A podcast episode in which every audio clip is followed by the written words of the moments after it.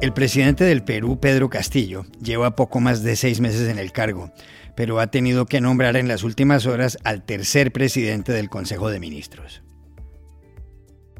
Héctor Valer Pinto, juráis por Dios y estos santos evangelios desempeñar leal y fielmente el cargo de presidente del Consejo de Ministros que os confío. Sí, juro. ¿Entra el Perú con este nombramiento en una época de estabilidad o seguirán las turbulencias? Llamamos ayer a Lima al conocido periodista peruano Gustavo Gorriti. En medio de las sospechas que tiene Occidente de una invasión rusa a Ucrania, Estados Unidos anunció ayer el envío de 3.000 soldados a Europa Oriental. ¿Cómo interpretar esta decisión? Lo explican nuestra compañera Dori Toribio y el corresponsal en Washington, Pablo Pardo. Algunas oyentes nos han recordado que, si bien con su triunfo en Australia, Rafael Nadal se convirtió en el primer tenista masculino que ha ganado más torneos Grand Slam, lo superan tres mujeres. Sobre ellas hablamos con los especialistas Alejandro Del Mas y Yarek Galloso. Hola, bienvenidos a El Washington Post. Soy Juan Carlos Iragorri, desde Madrid. Soy Dori Toribio, desde Washington, D.C. Soy Jorge Espinosa, desde Bogotá. Es jueves 3 de febrero y esto es todo lo que usted debería saber hoy.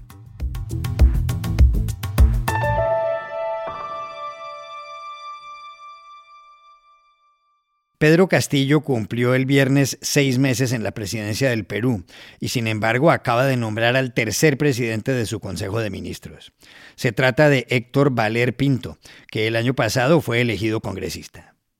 Valer llegó al legislativo en representación del partido ultraconservador Renovación Popular, pero luego se cambió de grupo. Con él, Castillo busca, según los analistas, mayores respaldos en el Congreso para las iniciativas que presente. Héctor Valer Pinto sustituye en el cargo a Mirta Vázquez, que renunció el lunes y que había reemplazado en octubre a Guido Bellido. Vázquez se marchó tras la dimisión el pasado viernes del ministro del Interior, Abelino Guillén, por desacuerdos con Castillo. El ya exministro Abelino Guillén, preguntado en las últimas horas en una entrevista televisada por lo que le aconsejaría ahora mismo a Pedro Castillo, respondió aludiendo a la circunstancia de que el presidente ha sido el líder sindical. Lo que le aconsejaría es este, saber escuchar, cambiar todo su equipo de asesores, este, escoger bien a su equipo de asesores, eh, establecerse metas, comunicar bien a la sociedad y, y, pensar que el Perú no es un sindicato, ¿no? El Perú no se puede manejar como un sindicato. Entre las caras nuevas del gabinete también figuran las del banquero Oscar Graham en la cartera de Economía y Finanzas y la de la conservadora Katy Ugarte como ministra de la Mujer y las Poblaciones Vulnerables. Es conocida una declaración de Ugarte en la que dijo que Dios solo creó al hombre y a la mujer. Con estos cambios, ¿entrará finalmente el gobierno de Pedro Castillo en una etapa de estabilidad? Se lo preguntamos ayer en Lima al conocido periodista peruano Gustavo Gorriti. ¿Estabilidad? Por supuesto que no. Yo diría que con cada hora que pasa se le va encontrando algún nuevo antecedente, alguna pellejería, alguna fechoría al nuevo primer ministro Valer. Lo último que ha salido son denuncias policiales por, haber, eh, por casos de violencia doméstica en contra de su esposa y, de una hija suya. De hecho, buena parte de los antecedentes que ha tenido en algunos de los debates en el Congreso tienden a demostrar de que la misoginia es una de sus, eh, es una de sus características. Y debo decir, una de las cuestiones eh, extrañas que tiene este nuevo gabinete que ha sido armado a la diabla, básicamente en, en horas eh, y trayendo una serie de personas que eh, obligaron a los periodistas a, rastrear quiénes eran para conocer de dónde habían salido y finalmente para qué podían servir.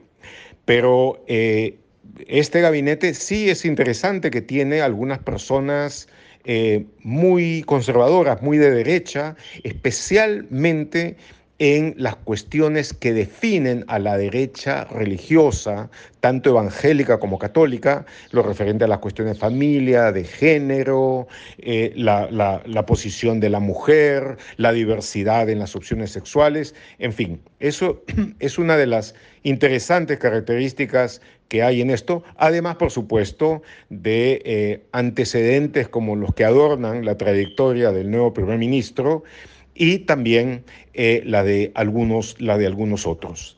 En resumidas cuentas, es un, eh, es un gabinete como he dicho, hecho a la, a, la, diabla, básicamente después de algunas conversaciones que creo que han tenido como único objetivo eh, la aritmética de la votación en el Congreso, un Congreso por lo demás harto desprestigiado a su turno, y posiblemente el que se armen algunas coaliciones nuevas que incluyan a lo peor de la izquierda y a lo peor de la derecha como por ejemplo en las leyes que van a buscar evitar el que se limite a las universidades chatarra, a las universidades basura, que han sido un problema mayor en la educación superior en el Perú, como lo han sido también en, en otros países.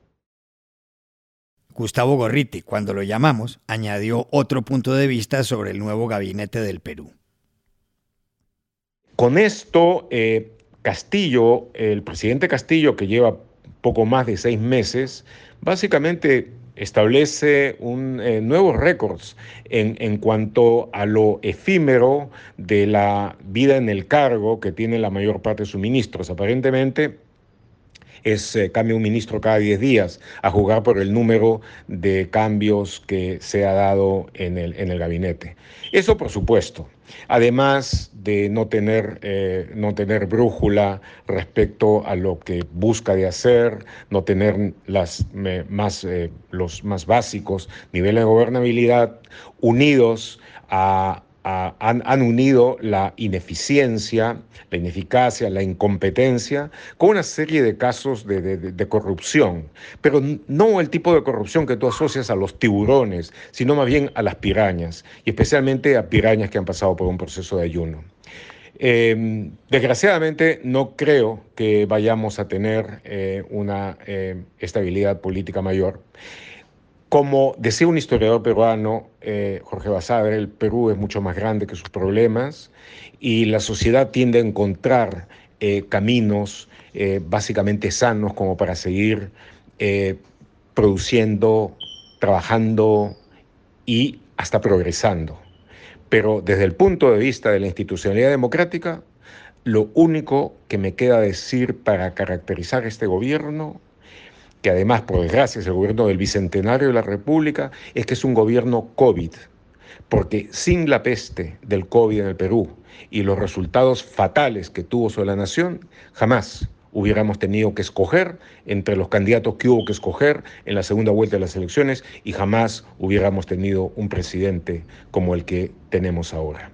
De tal manera de que esta es parte del COVID largo no solo de la salud pública, sino de la política y de la institucionalidad nacional.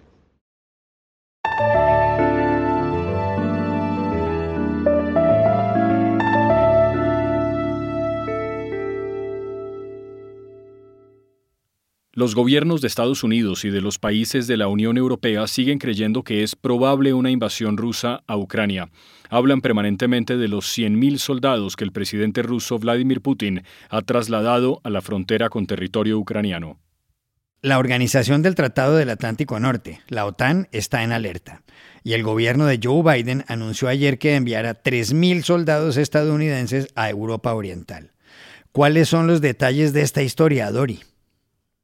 Sí, Juan Carlos, el presidente Biden ayer ordenó primero el envío de 2.000 tropas estadounidenses de la base militar de Fort Bragg, en Carolina del Norte, a Polonia y Alemania. La gran parte de estos efectivos son de la Brigada de Infantería de la División 82 Aerotransportada del ejército estadounidense e irán a Polonia país que comparte frontera con Ucrania. Y segundo, Biden anunció el desplazamiento de mil soldados que están ya en Alemania a Rumanía. Además, hay 8.500 militares en alerta máxima por si fuera necesario aumentar este despliegue. El portavoz del Pentágono, John Kirby, dejó claro que estos no son movimientos permanentes, están diseñados para responder a la actual situación de seguridad. Es más, dijo, estas fuerzas no van a luchar en Ucrania.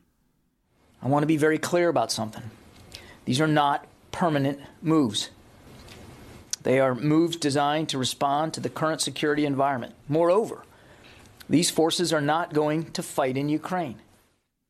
El objetivo, explicó Kirby, es asegurar una defensa robusta de los aliados de Estados Unidos en la OTAN y enviar un mensaje claro al presidente ruso, Vladimir Putin, de que Washington está preparado para proteger y dar seguridad a sus socios en el este de Europa. Habló también de capacidad de disuasión. La portavoz de la Casa Blanca, Jen Psaki, dijo que no saben si Putin ha decidido invadir Ucrania, pero creen que tiene la capacidad para hacerlo y que aquí solo hay un agresor y ese agresor es Rusia. There is one aggressor here. That aggressor is Russia. Uh, they are the ones who have gathered tens of thousands of troops on the border. Uh, they are the ones who are threatening to invade a sovereign country.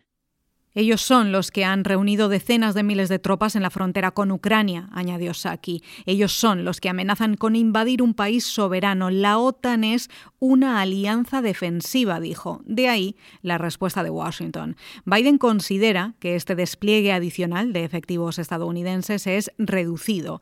Otros estados de la Organización del Tratado del Atlántico Norte ya han enviado tropas, armas, barcos o aviones de guerra, como el Reino Unido, Francia y Dinamarca. Estados Unidos y la Unión Europea siguen apostando por una solución diplomática y esperan que Putin dé marcha atrás. ¿Cómo puede interpretarse el hecho de que Estados Unidos anuncie que destinará 3.000 soldados a Europa Oriental? Llamamos ayer a Washington al corresponsal del diario El Mundo, de Madrid, Pablo Pardo. Yo creo que hay que mirar eh, la decisión de Estados Unidos eh, no solo en el contexto de Ucrania, sino también en el contexto de la OTAN.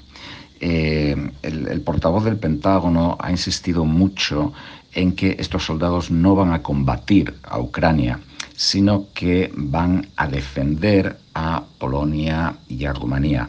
Esto es algo que es importante porque es la primera vez, digamos, que Estados Unidos empieza a plantear la idea claramente de que eh, Rusia vaya más allá de Ucrania. Eh, y de hecho las fuerzas que Estados Unidos está enviando o que va a enviar, como acabamos de comentar, son, eh, son fuerzas de choque. La 82 aerotransportada es una división muy famosa de Estados Unidos, el decimoctavo cuerpo aerotransportado también lo es, y el batallón Striker, que va desde Alemania está como a medio camino entre una fuerza acorazada y una fuerza de infantería, con lo cual digamos que son unidades con eh, una capacidad de defensa muy importante y hay que tener en cuenta que España y Holanda han enviado eh, cazabombarderos a Bulgaria, con lo cual eh, la idea es que Rusia tal vez no se quedaría en Ucrania, sino que continuaría hacia el oeste. Esto es algo que nadie considera seriamente en Europa eh, y que parece que en Estados Unidos ahora está empezando a tener cierta carta de naturaleza. Esperemos por el bien de todos que esto no sea así y que eh, pues efectivamente Estados Unidos eh, no tenga que defender a ningún país europeo.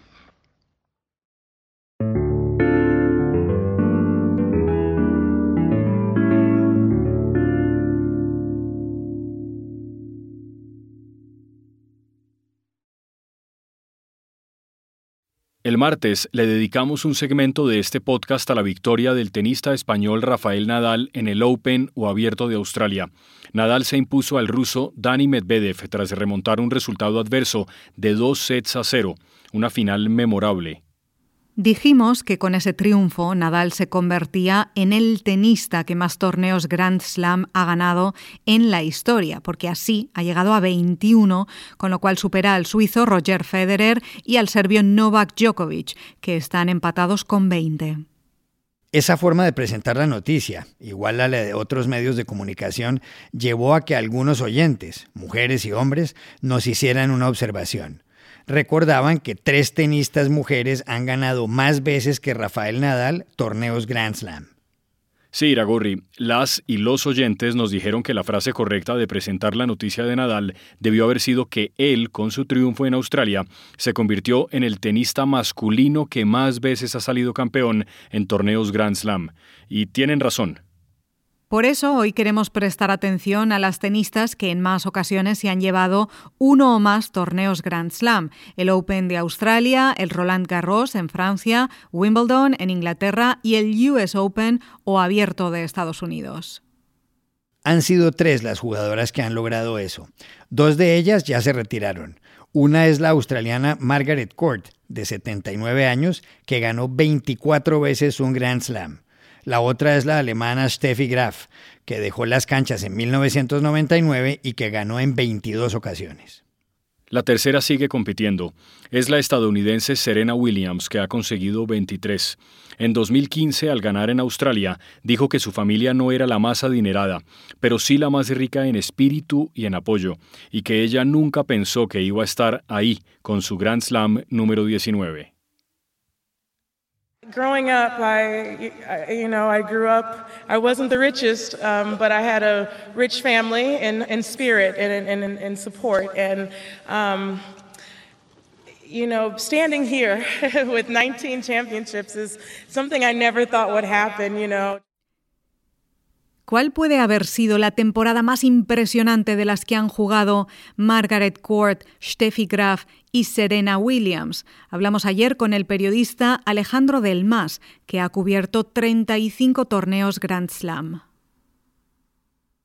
Bueno, yo creo que no hay ninguna duda de que el año 1988 fue el año más importante de todos estos que, que estamos hablando en relación a Margaret Court, Steffi Graf y Serena Williams eh, porque Steffi ganó el Golden Slam, eh, que quiere decir los cuatro torneos del Grand Slam más los Juegos Olímpicos de Seúl, el oro de los Juegos Olímpicos de Seúl, cuando ellos eran torneo oficial, el torneo de tenis, cosa que no era en los Juegos de Los Ángeles cuando Steffi también ganó el torneo de tenis, pero no era oficial en 1984. Entonces, este es el único caso en toda la historia del tenis en la que un jugador eh, tanto masculino como, femenino, ha ganado en el mismo año los cuatro torneos del Grand Slam más los Juegos. Eh, Margaret Court ganó los cuatro torneos del Grand Slam en 1970, dentro de los 24 totales, pero no tiene los Juegos Olímpicos y además, incluso si los hubiera tenido, no hubieran sido oficiales, como no lo fueron hasta 1988.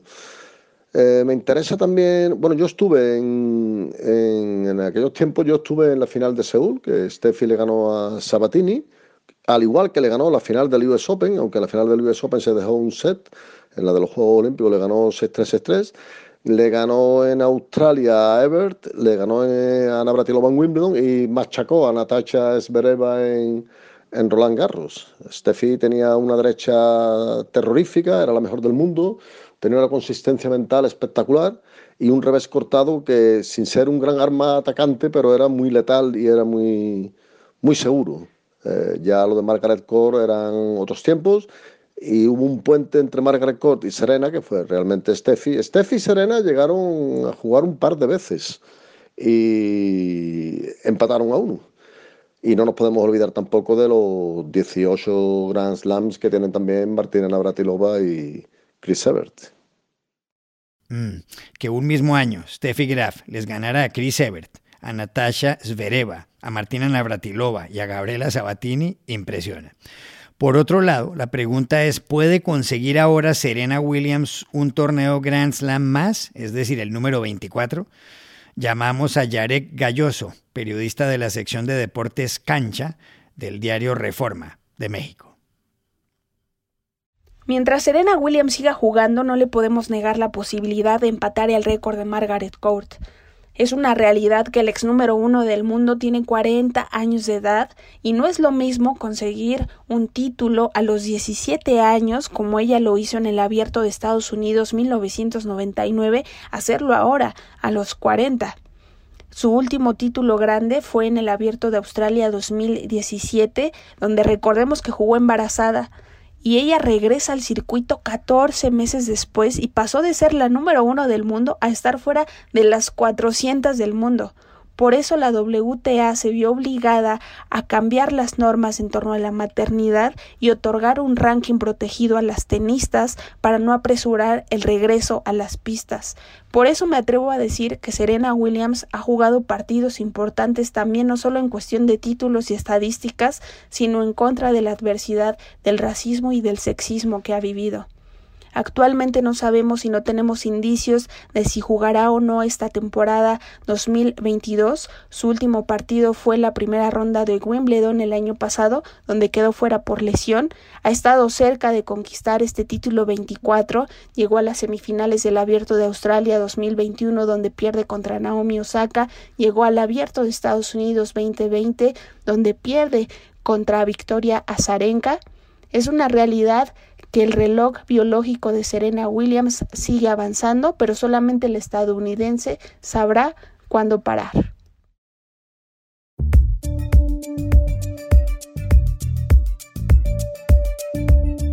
Y estas son otras cosas que usted también debería saber hoy. En Argentina, al menos 17 personas murieron y otras 50 fueron hospitalizadas después de consumir cocaína presuntamente adulterada en Buenos Aires. Según medios locales, la droga se adulteró intencionalmente con una sustancia derivada de los opioides y como parte de un ajuste de cuentas entre bandas mafiosas. El ministro de Seguridad, Sergio Berni, pidió a quienes compraron droga en las últimas 24 horas que no la usen. El presidente de la CNN, Jeff Zucker, renunció ayer tras admitir que ocultó una relación sentimental con la vicepresidenta ejecutiva de la cadena, Alison Golust. Zucker explicó que la relación se conoció en la investigación que la empresa abrió a Chris Cuomo, presentador de CNN suspendido en noviembre por asesorar a su hermano, el ex gobernador de Nueva York, Andrew Cuomo, acusado por diversas mujeres de comportamiento sexual inapropiado en 2021. Y aquí termina el episodio de hoy de El Washington Post, El Guapo. En la producción estuvo John F. Burnett. Por favor, cuídense mucho.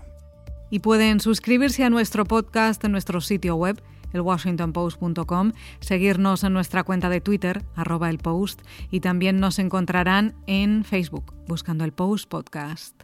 Chao, hasta la próxima.